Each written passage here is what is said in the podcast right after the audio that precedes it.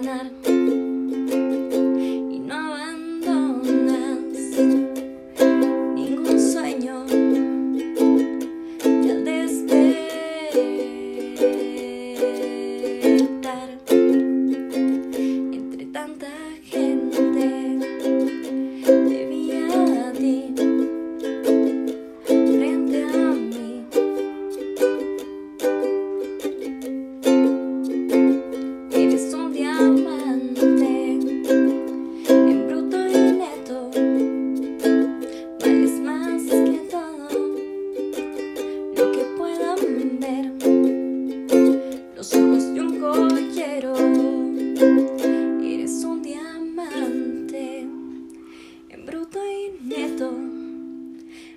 más que todo lo que puedan ver los ojos de un joyero.